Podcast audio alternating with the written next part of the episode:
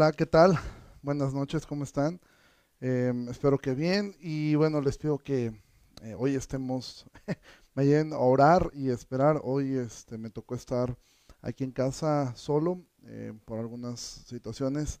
Eh, no fue posible que hoy me acompañara, pero bueno, siempre quiero agradecer al equipo de medios porque realmente el trabajo que ellos hacen siempre es extraordinario y de verdad que es algo que, que, que ha sido de bendición enorme para, para, para nosotros, para mí como iglesia.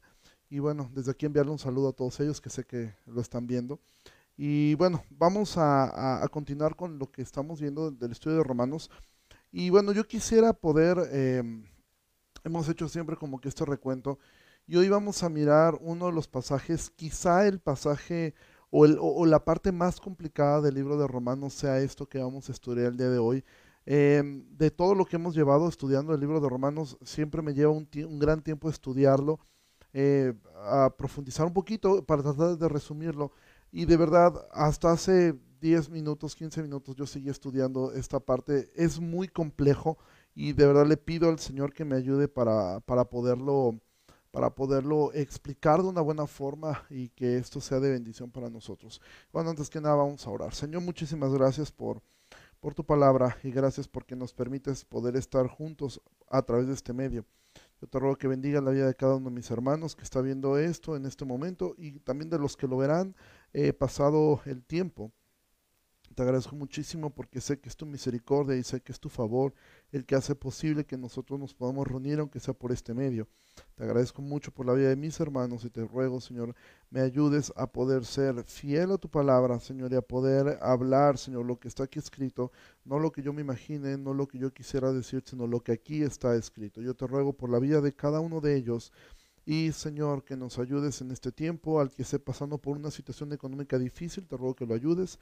Y Señor, que a cada uno de nosotros nos des, conforme a tu palabra, el poder entender estas verdades que hoy vamos a mirar. En el nombre de Jesús lo oramos.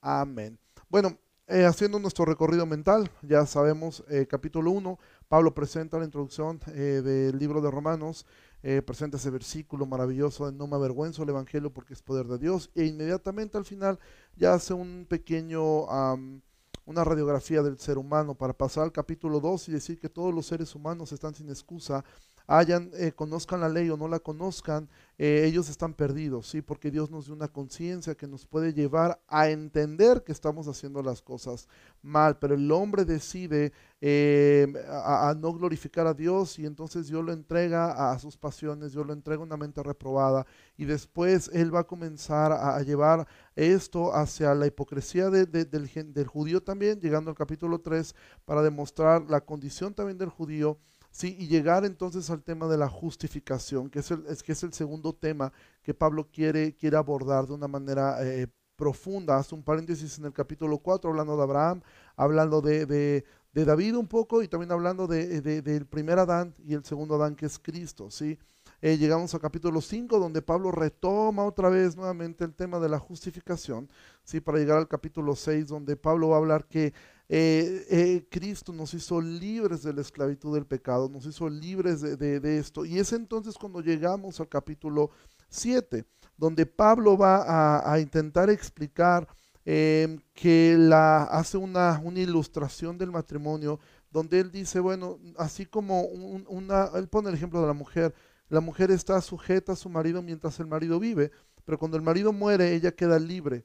¿sí? Y aquí Pablo lo que está diciendo, bueno, eh, ¿Por qué pone el ejemplo de la mujer? No es un asunto de, de, de, de, misoginia, ¿sí? sencillamente está poniendo el ejemplo de la esposa, porque la iglesia es la esposa de, Cristo. Entonces, lo que muere es esa vieja, e, e, ese, ese viejo eh, hombre, la ley, y ahora nosotros estamos libres para poder ahora vivir en Cristo y dar fruto. Y es entonces cuando Pablo va a llegar quizá al extracto más complejo, del libro de Romanos, que es este que vamos a mirar el día de hoy, porque Pablo ha estado hablando acerca de la ley mucho, con la finalidad de demostrar que nadie puede ser salvo por medio de la ley, ¿sí? Sino que la, fue, la ley fue dada para poder explicar el problema de rebeldía del hombre, ¿sí? La ley fue dada con esa, con esa finalidad, ¿sí? Entonces, eh, Pablo lo que está demostrando, sin embargo, Pablo no quiere decir que la ley sea mala, ¿sí? O que la ley no sirva para nada. Recuerda, no somos antinomianos. ¿sí? Recuerda la palabra antinomianismo, anti contra nomos ley, no somos anti-ley. El cristiano no vive como si no tuviera ley, pero tampoco somos legalistas que creemos que el, el, hacer las obras de la ley nos va a producir salvación o nos gana un favor delante de Dios. Y es aquí donde llegamos a esta parte. Sin embargo, este texto se ha utilizado muchas veces para intentar justificar que pueden existir algo que se llama, algo que denominan algunos como cristianos carnales, o sea, que puede existir un cristiano que esté siendo un practicante del pecado y sea cristiano, pero eso no es lo que está diciendo. Sin embargo, uno de los mayores desacuerdos que vamos a mirar en esta, en esta porción de escritura respecto a Pablo es a qué hombre se está refiriendo Pablo. Sí, esto ha traído un, un desacuerdo, eh, casi que desde que Pablo escribió eso, ha habido un desacuerdo en relación a quién se está refiriendo Pablo. ¿sí? Si se está refiriendo a la experiencia de Pablo antes de ser creyente o se está refiriendo a la experiencia de la lucha de Pablo ya siendo creyente. ¿sí? Eh, eh, podríamos pensar que Pablo eh, está describiéndonos cómo era su vida anterior como fariseo, como un moralista, o nos está describiendo su lucha actual con el pecado, porque hay mucho de donde poder mirar hacia un lado o hacia el otro. ¿sí? De hecho, eh, yo estuve revisando varios textos y varios autores y algunos están, eh, eh, abogan de que eso no puede ser un Pablo cristiano. ¿Por qué? Porque por un lado hay demasiada esclavitud al pecado, o sea, demasiado, demasiada tendencia a hacer lo malo, ¿sí? Pero por el otro lado también tú puedes mirar que hay demasiado deseo de hacer el bien como para, para un incrédulo. Entonces, por un lado, pudiéramos mirar estos textos y pensar que por un lado dices, esto no puede ser un cristiano. Un cristiano no está siendo, eh, eh, eh, fracasando constantemente contra el pecado. Pero si por lo miras del otro lado dices, bueno, pero tampoco un incrédulo desea agradar a Dios. Y esto ha sido un dilema que ha llevado a, muchas en corrientes, ¿sí? Porque este texto no se trata sobre una experiencia cristiana, se podría decir, ¿sí? Em, más bien, otro podría decir, este texto sí trata acerca de lo que es la experiencia cristiana, ¿sí? Entonces, esto ha llevado a un, a un debate entre si Pablo está hablando respecto a sí mismo antes de ser creyente y cómo es que él, como siendo un moralista, fracasaba constantemente contra el pecado o está describiendo su experiencia como creyente en esa lucha interna. Em, evidentemente yo tengo un, una, una, idea y es sobre la cual yo voy a llevar, pero respeto profundamente em, las, dos, las dos posturas, la que tú, la que tú tengas. Eh, o la que tú mirando el texto sería increíble que lo pudieras compartir en los comentarios. Eh, tú hacia dónde miras que tiene esta inclinación, ¿sí? Pero quiero que podamos mirarlo desde la perspectiva sobre la cual yo pienso. Yo creo que Pablo está describiendo ambas cosas. En, los primeras, en la primera parte está describiendo lo que era su vida pasada y después va a describir lo que es su vida actual. Sin embargo, ya sea que tú lo mires esto como una descripción del moralista, también te es funcional esto. ¿sí? Porque esto te puede hacer reflexionar respecto a tu propia vida y, ver que, que, el moralismo no puede salvarte. Pero por el otro lado, si tú crees que esto es una experiencia cristiana, que puede tener, debemos tener mucho cuidado de no creer que existen cristianos carnales. Entonces, yo no voy a intentar explicar algo que durante siglos se ha debatido y no pienso que en un video de 40 minutos pudiera yo explicar las razones por las cuales yo sí creo que esto es una experiencia de Pablo convertido. No quiero entrar como en ese terreno y no quiero entrar en esta, en esta situación que es tan compleja, Simplemente quiero, quiero que podamos aprender algo. Ya sea que tú pienses que esta es una experiencia de un moralista fracasando contra el pecado o tú pienses que esto es la experiencia de un cristiano luchando contra su pecado. Evidentemente yo tengo, yo tengo la segunda postura y es entonces cuando quiero que vayamos allá al libro de eh, Romanos capítulo 7, versículo 7. Dice Pablo, ¿qué pues diremos? ¿La ley es pecado? En ninguna manera. Pero yo no conocí el pecado sino por la ley porque tampoco conociera la codicia si la ley no dijera, no codiciarás. Entonces, yo miro aquí algo, yo lo que miro aquí es que Pablo va a cuidar que la audiencia, la audiencia a la cual él está dirigiendo la carta no piense que la ley es algo malo. Es decir, que no se conviertan ahora en antinomianos, en personas que piensen que pueden vivir sin ley y pueden hacer lo que les venga en gana. ¿Sí? El mandamiento, lo que está diciendo aquí Pablo, está diciendo eh, en ninguna manera, pero yo no conocí el pecado sino por la ley porque tampoco conociera la codicia si la ley no dijera no codiciarás. Entonces yo, yo pienso que Pablo aquí va a describir en los primeros versículos, del versículo 7 eh, eh, eh, al 13, va a describir el papel que jugó la ley en su vida cuando él era un fariseo. ¿sí? Entonces, ¿por qué? Porque nos describe concretamente cuál fue el pecado que él miró en su vida. Ahora recuerda, los fariseos eran personas sumamente morales, eran personas sumamente moralistas, eran personas que guardaban la ley eh, o intentaban guardar la ley de formas hasta extremas. De hecho, ellos buscaban aún aumentarle a la ley para intentar ellos cumplirla. Obviamente fracasaban constantemente, pero eran personas moralmente muy correctas. O sea, un fariseo difícilmente iba a ser una persona que estuviera en adulterio o estuviera en fornicación, por lo menos en un acto eh, eh, em, consumado. Pero Pablo lo que está diciendo es que él lo que miró fue el décimo mandamiento, la codicia. Él descubrió que él tenía un pecado dentro de él, que era la codicia. ¿Sí? E, e, él entendió esto, que el décimo mandamiento dice, no codiciarás, y esto es lo que había en la mente de, de, Pablo, ¿sí? Esto es la, la, eh, em, la, lucha que Pablo veía en, su vida, que él miraba que la codicia lo llevaba en el fondo de su corazón. la codicia no es un pecado que te lleve a actuar, sino es un pecado que te demuestra tu corazón. Una persona que mira cómo otro prospera y en el fondo siente ese deseo de enojo contra esa persona, codicia lo que la otra persona tiene con una forma incorrecta. Entonces Pablo descubrió que su propio corazón eh, en su vida, pues aparentemente él era muy, muy, muy correcto, era una persona bien portada, pero por dentro él tenía una codicia enorme en su corazón. ¿Sí? Y entonces esto es lo que nos lleva eh, em, a, mirar esta parte. Coincido con lo que dice Kenia Hernández, yo, me, yo, yo, yo estoy de este lado. Entonces, Romanos, eh, vamos a mirar eh, el siguiente versículo, versículo 8, dice, más el pecado, tomando ocasión por el mandamiento, produjo en mí toda codicia, porque sin la ley el pecado está muerto, y yo sin la ley vivía en un tiempo pero venido el mandamiento, el pecado revivió y yo morí. Y hallé que el mismo mandamiento que era para vida, a mí me resultó para muerte, porque el pecado, tomando ocasión por el mandamiento, me engañó y por él me mató. De manera que la ley a la verdad es santa y el mandamiento santo, justo y bueno. Luego lo que es bueno vino a ser muerte para mí en ninguna manera, sino que el pecado, para mostrarse pecado, produjo en mí la muerte por medio de lo que es bueno a fin de que por el mandamiento el pecado llegase a ser sobremanera pecaminoso. Entonces son de estas partes que Pablo habla de una manera tan filosófica que pareciera tan complicado poderlo entender.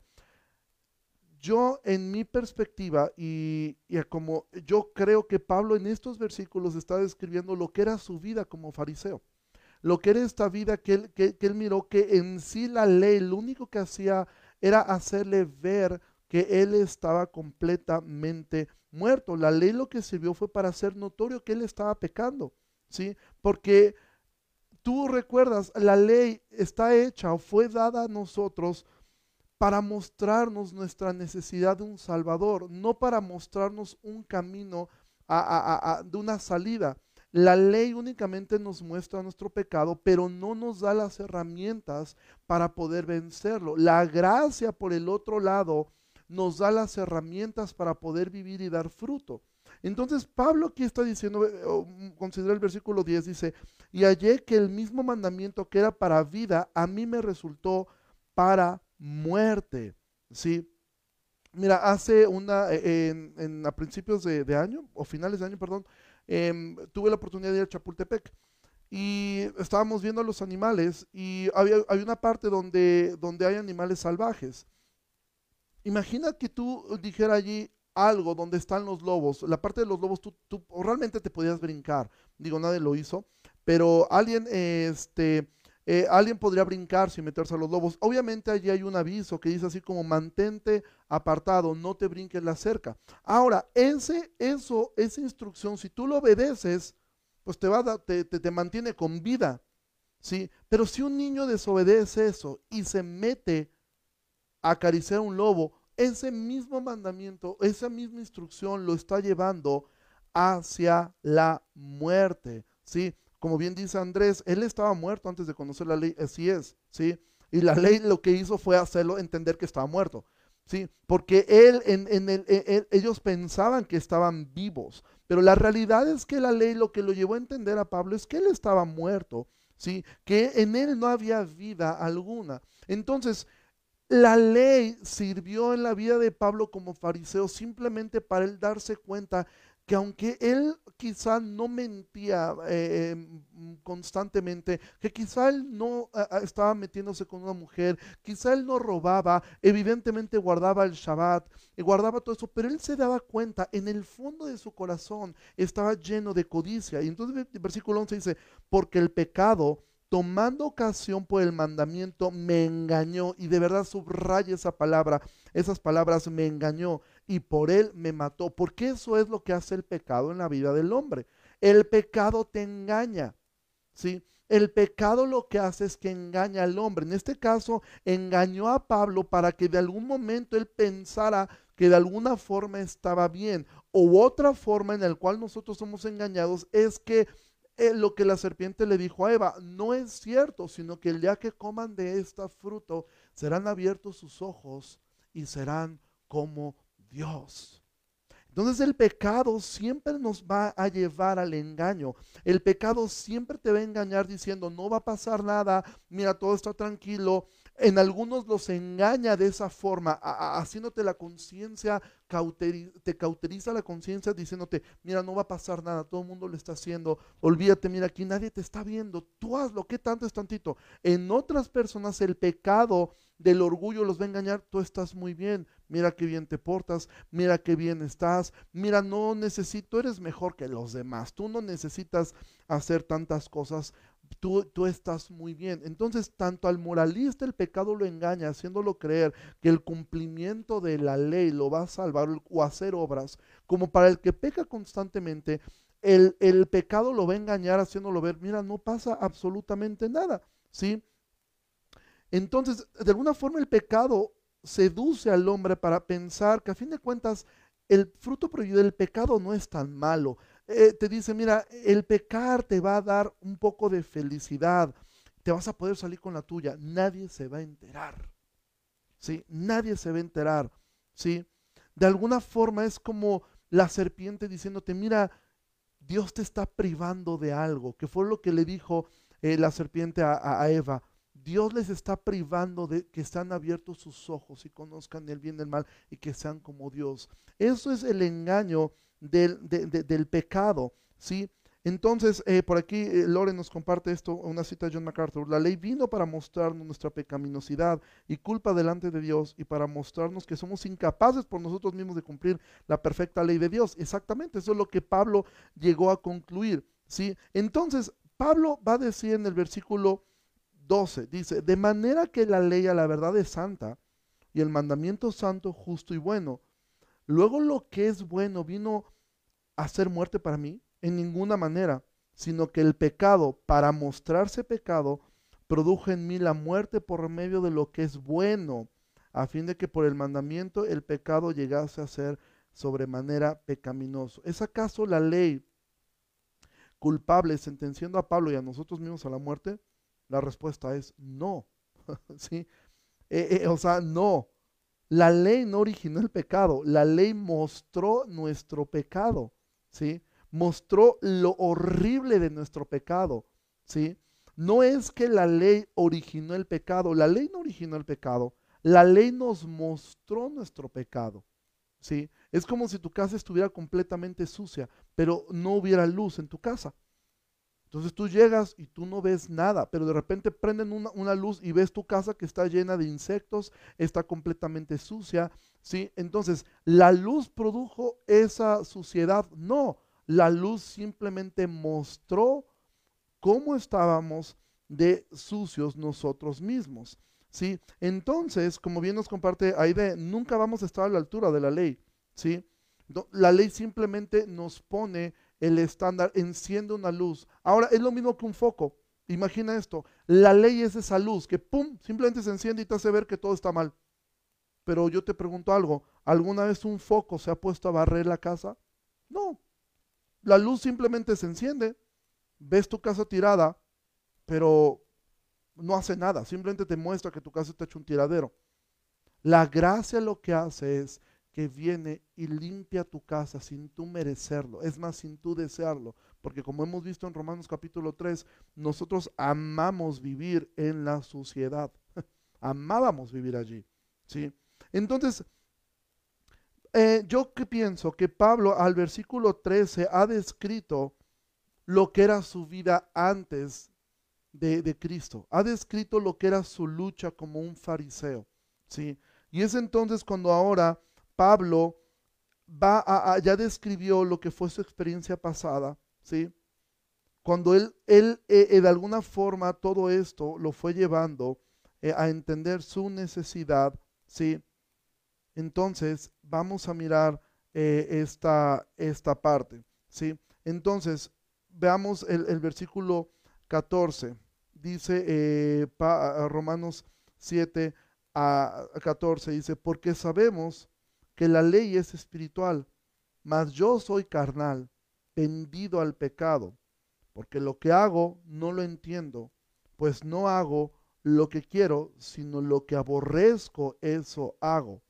Y si lo que no quiero, esto hago, apruebo que la ley es buena. Entonces aquí es donde comienza todo este va eh, ir y venir de, Pablo, de decir lo que no quiero hacer eso hago y termina haciendo y, no hago lo que quiero hacer.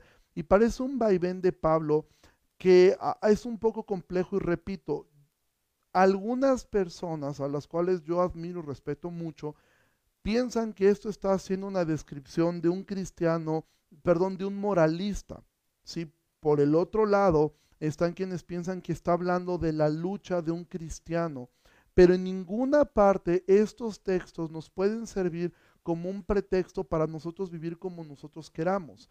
E, es más, eh, cuando tú lees que Jesús le dijo a, a sus discípulos, velad y orad para que no entren en tentación, y les dice, em, la carne, eh, a la verdad el espíritu está dispuesto, pero la carne es débil, eso es una advertencia no les estaba dando una justificación para su vida, les estaba dando una advertencia. Oren y velen porque a la verdad su espíritu quiere, pero su carne es débil. Por esa razón deben orar. Por esa razón deben esforzarse. Por esa razón deben ustedes eh, eh, em, eh, poner ese énfasis. Por acá hace una pregunta Israel. Dice, Jesús dijo, sean perfectos como su Padre es perfecto. ¿Qué nos estaba diciendo? Porque Jesús dijo eso? Ah, para mí sigue estando dentro de la misma parte. Sí, Jesús está diciendo, tienen que ser perfectos, pero ustedes no pueden ser perfectos a menos que yo los perfeccione, a menos que yo los justifique. Es la única forma como pudieran, pudieran ser. Si tienes alguna otra respuesta, eh, por favor compártela. ¿Sí? Entonces, vemos acá esta lucha de Pablo, ¿sí? Entonces, al cometer el, el, eh, Pablo esta lucha y cometer estos, estos, estas situaciones, ¿sí? se pone del lado de la ley contra sí mismo, ¿sí?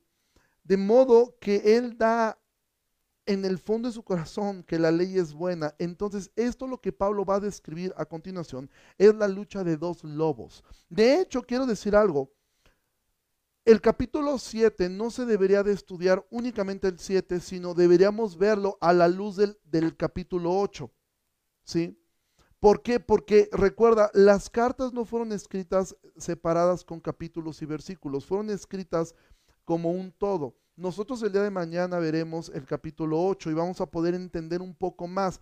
Algo en lo cual tú puedes notar es que en el capítulo 7 no menciona al Espíritu Santo. En el capítulo 8 prácticamente va a mencionar todo el tiempo esto, pero al Espíritu Santo. Pero en el capítulo 7, Pablo está describiendo esta lucha feroz entre dos lobos que hay. ¿Sí? Eh, eh, un, lobo que podríamos llamarle el espíritu y el otro lobo que es la carne. Pablo va a dar una explicación de cómo es que logramos eh, vencer a, nuestra carne. Pero vamos al versículo 17. De manera que ya no soy yo quien hace aquello, sino el pecado que mora en mí. Es decir, Pablo llega a la conclusión de que el culpable no es el nuevo hombre, sino la naturaleza pecaminosa y corrompida que mora en él. Por eso es que Pablo en el capítulo 2 se va a decir que debemos renovar nuestra mente. ¿sí? Que no debemos conformarnos, no debemos ser de la forma de este siglo, sino que debemos renovar nuestra mente, debemos renovar en nuestro entendimiento. Entonces Pablo aquí está diciendo, eh, yo no soy quien hace aquello, sino el pecado que mora en mí. Pero ojo, aquí Pablo no está dando una excusa eh, eh, eh, para, para, que nosotros pequemos.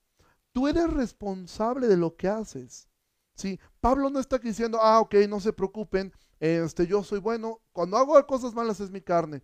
¿sí? Pero de hecho este, este versículo fue lo que dio pie a un movimiento que se llamó gnosticismo, que, que, fue a inicios de, de, en, en, la época de Pablo, que decía que el, que el alma es buena, el cuerpo es malo todo el tiempo. Entonces, este, Em, lo que haces cuando lo haces mal es tu, es tu, carne, cuando haces bien es tu espíritu. Entonces no te preocupes de cuando tú pecas, porque realmente no fuiste tú, sino tu cuerpo. No, Pablo no está, no está quitando, no está excusando al hombre, no está excusándolo. Esto es una idea que Pablo constantemente va a estar hablando y hablando y hablando y hablando de esta lucha. Ah, recuerda, él ha hablado, ha expuesto el Evangelio, ha hablado acerca de la justificación y ahora está empujando el barco hacia la santificación, que eso es lo que va, a hablar de una forma más concreta en el capítulo 8. ¿Cómo es que el cristiano va creciendo en esta santificación? Recuerda, mientras más te alejas del pecado, más creces. Entonces, Pablo está ahora hablando acerca de esto. No está dando un pretexto para que el cristiano diga, bueno, yo cuando peco no fui yo, fue mi carne. No, Tú eres responsable de tus actos, tú eres responsable de tus decisiones, tú eres responsable de lo que haces y no puedes usar este versículo ni otro versículo que vamos más adelante como un pretexto para tú hacer lo que te venga en gana. Versículo 18. Y yo sé que en mí, esto es en mi carne. Recuerda, cada vez que Pablo va a hablar acerca de la carne, o va, Pablo va a ocupar eh, varias expresiones para referirse a lo mismo. Cuando él diga eh, eh, bajo la ley, eh, en la carne, este, se está refiriendo a, esta naturaleza pecaminosa que tenemos. Dice, y yo sé que en mí, esto es en mi carne, no mora el bien, porque el querer el bien está en mí, pero no el hacerlo. Porque no hago el bien que quiero, sino el mal que no quiero, eso hago. Y aquí es donde entra esta, esta, este debate. Algunos podrían pensar, es que no es posible que, eh, eh, un creyente viva en, un fracaso así, pero por el otro lado tampoco es posible que un incrédulo desee hacer el bien. ¿Sí? Eh, porque Pablo dice, no hago el bien que quiero, y Pablo ha dicho en el, en el capítulo 3, no hay bueno, no hay quien busca a Dios, no hay bueno, ni, no hay justo, ni siquiera uno. Entonces es aquí donde entra este problema, porque por un lado pareciera que sí está describiendo a un cristiano, a un, a un moralista, y por el otro lado eh, pareciera que está describiendo realmente un creyente que está en esta lucha. Yo me inclino en la segunda, en la segunda parte. Entonces, esto es bueno, ¿sí? Esto el versículo 18 y 19 para mí es central en el capítulo 7, porque Pablo lo que está diciendo es, yo sé que en mí, en mi carne, no muere el bien, porque el querer el bien está en mí, pero no el hacerlo, porque no hago el bien que quiero, sino el mal que no quiero. Para mí esto es el corazón del capítulo 7. ¿Por qué razón creo que es el corazón del capítulo 7? Porque aquí Pablo está dejando en claro su madurez como cristiano. ¿Sabes qué es lo que ocurre con Pablo? No es que Pablo estuviera eh, haciendo eh, cosas terribles, ¿sí? Sino que mientras más te acercas a la luz, más claro es tu pecado, ¿sí? Mientras más, más vas creciendo en santidad, más claro te es lo grave que es el pecado. Mira, muchas personas que quizás están hasta escuchando esto, para ti el orar no es un pecado tan grave. Y tú dices, bueno, todo el mundo falla en la oración. Bueno, para un cristiano que ha madurado, el no orar un día entiende la desesperación que es el decir, hoy pequé porque no hice lo que tengo que hacer. No hice lo bueno y me fue contado por pecado. No es que Pablo estuviera ahí de, de, de, coscocho o anduviera ahí a, robándose el dinero, anduviera haciendo una, vida, una doble vida. No, sencillamente mientras más cerca estás de la luz, más claro te es tu pecado. Mientras más creces en santidad, más entiendes que lo segundo más precioso que tiene el cielo después de Cristo es que no hay pecado ahí. Entonces Pablo está siendo honesto consigo mismo en decir, yo sé que en mí no mora el bien, es decir, yo tengo entendido esto, porque nunca me voy a poder librar de todos mis deseos, ¿sí? Eh, pero porque en querer, eh, eh, el querer el bien está en mí, mi nueva naturaleza sí quiere el bien, pero no el hacerlo, mi carne no quiere, yo te puedo decir algo, mi carne detesta orar. No hay día en mi vida donde yo sea fácil orar. Hay días más fáciles que otros, pero mi carne nunca quiere orar. Leer no me es tan complicado, pero orar sí. ¿Por qué? Porque esta carne no quiere eso. Esta carne lo que quiere es dormir, quiere comer, quiere divertirse, quiere entretenerse todo el tiempo. ¿Sí? Entonces Pablo está siendo honesto y es un cristiano maduro en entender, yo sigo luchando con el pecado, porque el fariseo pensaba contrario, yo estoy muy bien. Yo no tengo ningún problema. El problema lo tienen los demás. Entonces, cuando tú aprendes esto, quedas libre de buscar hacer bien en tu vieja naturaleza. ¿Sí? O sea, esto te lleva a entender que, como decía eh, McChain, por cada mirada que haces a tu interior, debes mirar diez veces a Cristo. Porque cada que tú volteas, Paul Washer dice, el acto de fe más grande no es que tú pudieras resucitar a un muerto. El acto de fe más grande es que puedas mirar la Biblia, ver todo lo que te falta, ver todo lo que fallas, ver todo tu pecado allí, que Dios ya lo perdonó, pero ver todas tus luchas y ver que qué infieles a veces somos con Dios, qué ingratos somos con Dios y aún así creer que Dios nos ama, como la Biblia dice que nos ama. Y eso nos lleva al versículo 20. Y si hago lo que no quiero, ya no lo hago yo, sino el pecado que mora en mí. Así que, queriendo yo hacer el bien, hallo esta ley, que el mal está en mí. ¿Sí? De, nuevamente tenemos que decir que Pablo no, está no, nos está dando excusas para pecar, ni, ni está rechazando su responsabilidad. ¿sí? Sencillamente lo que él está diciendo es que él encuentra que hay una ley en su vida que todas sus buenas intenciones acaban en fracaso. Cuando él quiere hacer lo que está bien, él acaba pecando. Y mira, te voy a poner una ilustración respecto a esto. Ah, tú recordarás en la última cena, eh, Pedro está sentado en la mesa y Jesús les dice que irán al pastor y ellos van a oír. Y Pedro dice, yo no te voy a negar. Jesús le dice, sí me vas a negar. Pedro le vuelve a decir, aunque todos estos te negaren, yo no te voy a negar. Y Jesús le responde, hoy antes que cante el gallo tres, eh, hoy antes que cante el gallo me habrás negado tres veces. Ahora, ¿Pedro era honesto en lo que estaba diciendo o estaba fanfarroneando? Pedro era honesto. Pedro realmente quería hacer el bien. Real, ahora, ¿cómo lo sabes? Bueno, eh, recuerda qué es lo que ocurre en Getsemaní. Llega eh, la guardia y qué es lo que hace Pedro. Saca una espada y se le ve encima al sumo sacerdote. Ahora era tan malo con la espada que le terminó volando la oreja a Malco. Entonces Pedro realmente sí quería hacer lo que estaba diciendo. Él estaba diciendo, yo estoy dispuesto a morir. Y lo intentó. Solo que cuando los planes vio que no salieron como él pensaba, se dio cuenta que su carne afloró, su miedo afloró. Y entonces el bien que él quería hacer, en ese momento su carne lo llenó de miedo y terminó haciendo el mal que no quería. Esto pudiera servirnos como una ilustración.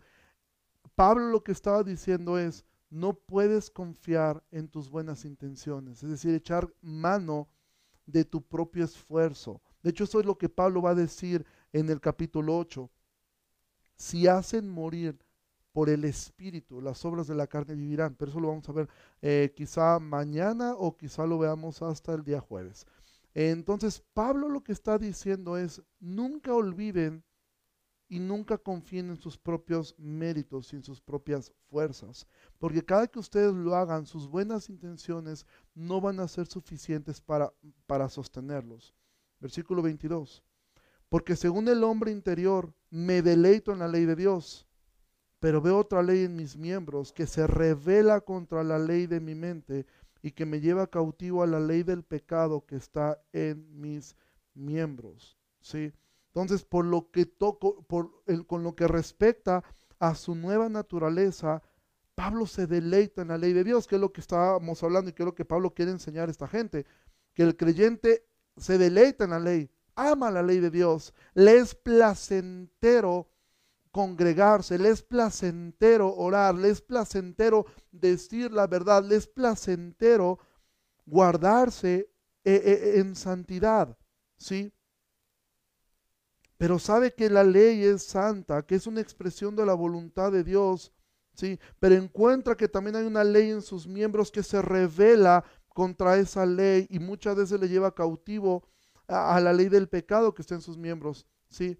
Recuerda esta ilustración que habíamos puesto en algún momento. Imagina que hay un ejército que ha invadido nuestro, nuestro país, pero de repente se logra una victoria y esos, esos enemigos se repliegan en las montañas. Ahora ya no pueden gobernar el país, pero están allí en las fronteras y de repente logran ganar ciertos terrenos, pero no logran conquistar ni gobernar nuevamente la nación. Solamente algunas partes, esas guerrillas que van ocurriendo a veces en algunos países. Bueno, así lo que ocurre en, en la vida del creyente.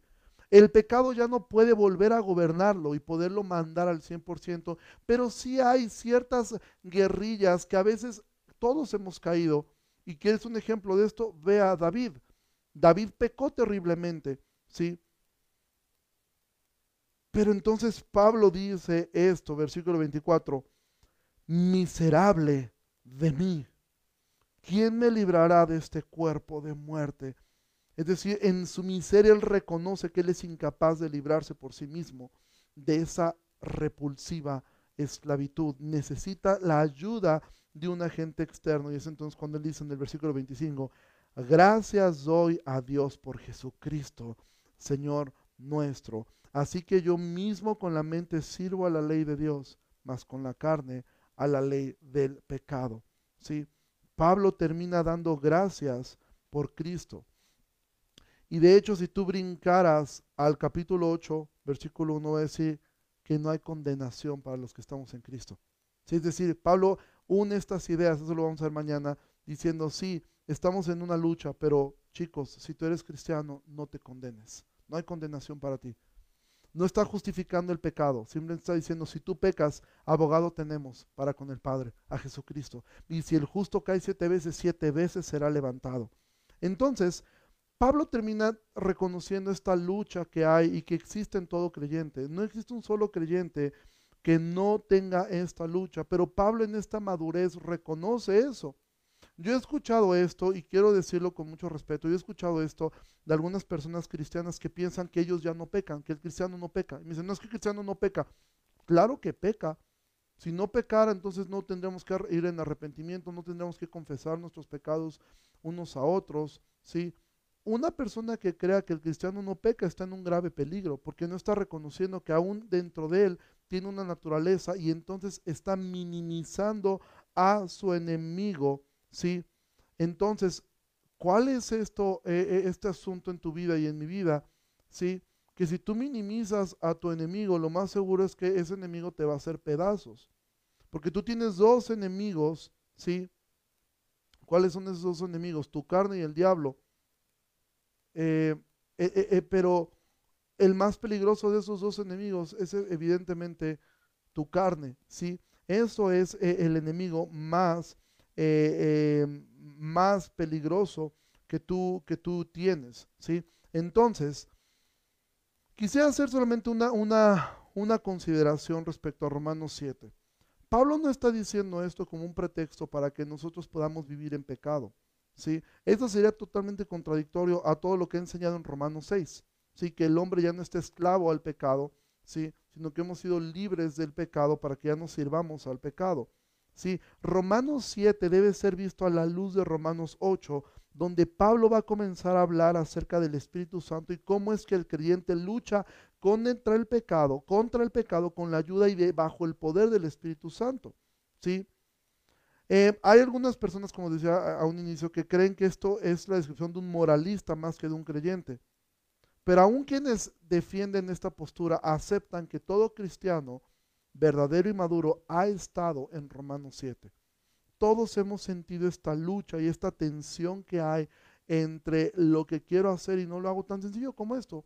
Si tú eres un verdadero creyente, tú te duermes pensando, mañana voy a despertarme a orar y de repente suena el despertador y tu carne te dice que no, ¿sí? Y entonces es lo que nos va llevando a esta lucha constante. Entonces, Romanos 7 no es un pretexto para pecar, pero sí es un pretexto perdón, pero sí es un texto que nos lleva a entender que separados de Cristo nada podemos hacer.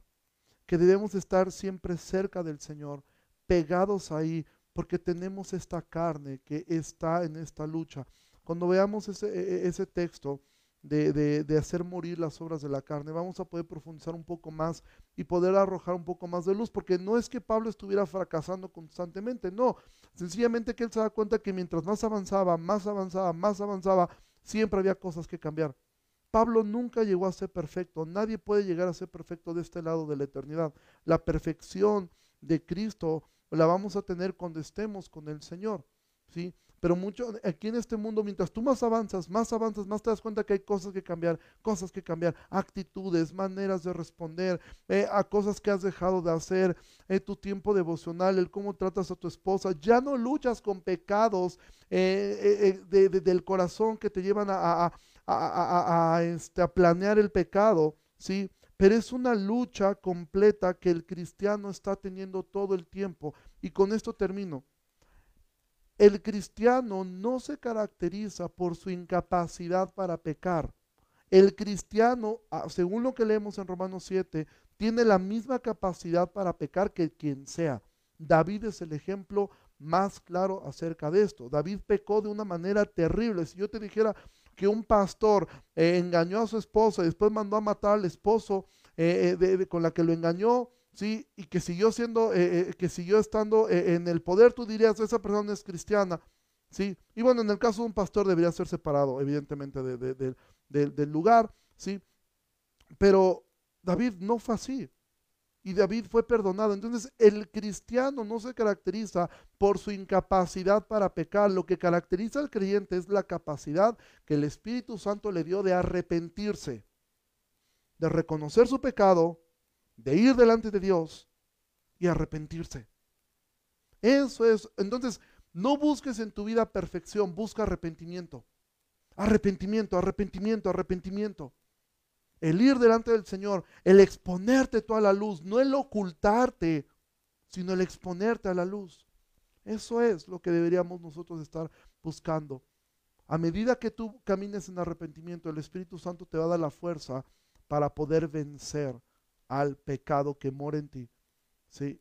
Y como dijera un hombre que ilustró esto con uno de sus nietos, que le dijo, en mí hay dos lobos que se están peleando constantemente, mi carne y mi espíritu, están en una lucha.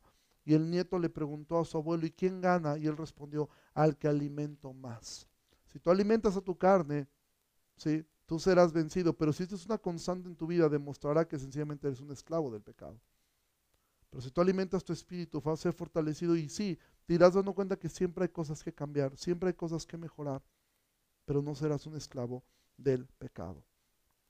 Espero haber podido ser claro eh, en esto. Em, es un texto muy complicado. he hecho mi mejor esfuerzo y sé que seguramente no logré eh, explicarlo de la mejor forma, pero yo te animo, medita en esto. Eh, por ahí vi que ha habido algunos eh, alguna conversación en los comentarios. Eh, no me dio tiempo de poderla leer, eh, pero pues medita en eso y simplemente dar una, una, una noticia que es algo muy, muy lindo para, para, para mí, para nosotros, es los días viernes, si Dios lo permite y todo sale como estamos planeando, los días viernes vamos a, vamos a tener lo de Romanos, pero vamos a tener lo que se va a llamar conversaciones sobre Romanos. Entonces vamos a, vamos a estudiar, eh, vamos a tener una, una, entrevista, una conversación con algunos pastores para poder eh, dialogar respecto a cómo es que el Evangelio afecta ciertas áreas de nuestra vida. Este viernes tendremos a nuestro primer eh, pastor invitado, que será Marcos Peña, de la Iglesia Bíblica del Señor Jesucristo en Santo Domingo. Él va a tocar el tema del Evangelio y mi familia. Vamos a mirar cómo es que el Evangelio eh, trastoca a nuestra familia y si Dios lo permite, dentro de ocho días, de este viernes en ocho días, tendremos al pastor eh, Salvador Gómez Dixon y pues estamos ahí esperando tener a algunos pastores más. Una vez que los tengamos confirmados, podremos, este, podremos dar el aviso. Entonces les pido que estén orando por esto. De verdad, muchas gracias por, por seguir estas transmisiones. Es eh, de mucho gozo el poder ver que hay gente conectada y que esto está tiene mucha bendición. Entonces, eh, pues vamos a orar y vamos a terminar eh, de esta forma. Señor, muchísimas gracias por tu palabra. Gracias porque nos has ayudado a poder mirarla, Señor. Ayúdanos a no caer en un pretexto de pensar que podemos ser cristianos carnales, que pecamos y no pasa nada, sino ayúdanos a mirar, Señor, que Pablo lo que está diciendo es que reconozcamos que tenemos una lucha muy fuerte con nuestra propia carne, que debemos lidiar contra eso, mortificando el pecado. Señor, que eso es lo que estudiaremos la semana entrante. Yo te ruego que bendiga la vida de mis hermanos y de cada persona que está siguiendo esas transmisiones, Señor. Ayúdanos, Señor, en el nombre precioso de Jesús. Oramos. Amén. Pues que pasen una excelente noche. Dios les bendiga mucho y nos vemos la próxima, eh, la próxima semana. Gracias.